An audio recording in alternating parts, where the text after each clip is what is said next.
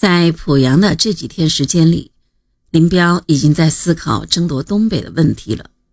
九月二十四日，他建议军委要罗荣桓等在山东布置破路，阻止蒋军北进。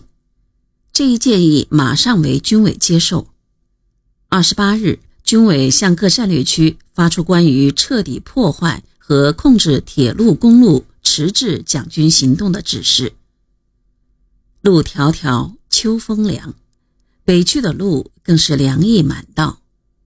离开濮阳后，林彪经河间、霸县，于十月十八日夜越过北宁路，十九日上午抵香河以南。这时，与他一路行动的已不是小队人马了，与他同行的还有锦衣旅、第三五九旅流转连部、草里怀部等。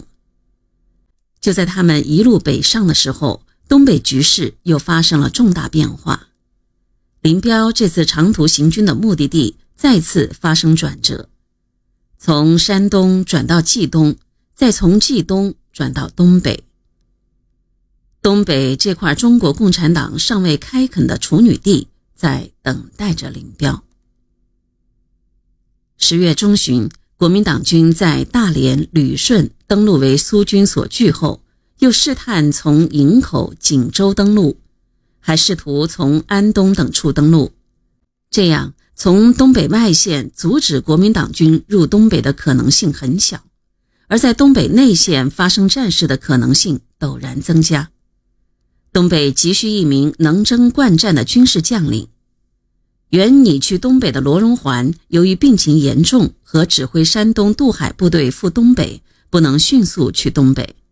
毛泽东自然想到了已经快到东北大门口的林彪。十六日，毛泽东致电刚赴东北不久的东北局书记彭真，告诉他，中央令林彪急至沈阳，助你指挥。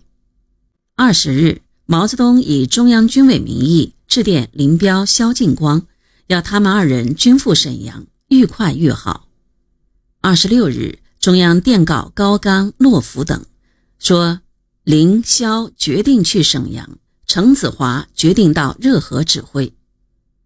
这就是说，原定到东北的东北局成员程子华赴热河接替林彪，而原定赴热河的林彪则改去东北。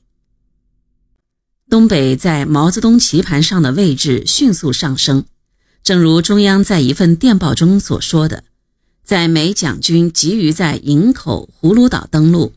苏军难于拒绝的情形下，冀东地位已不如沈阳重要。军令如山，军情似火，林彪等人不敢怠慢。二十八日，林彪、萧劲光带部分干部和第二十一团抵达锦州。二十九日赴沈阳，与彭真和东北局会合，商议东北合战大计。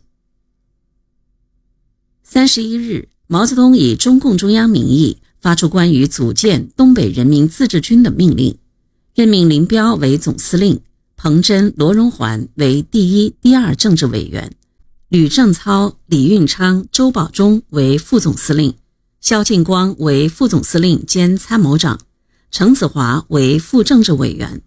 后又任命伍修权为第二参谋长。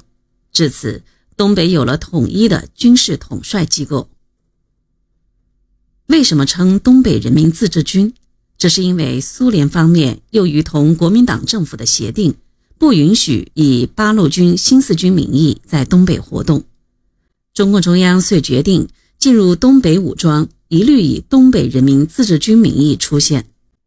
东北风云变幻，毛泽东期望林彪、彭真和罗荣桓等在与国民党争夺东北上演出一幕幕好戏来。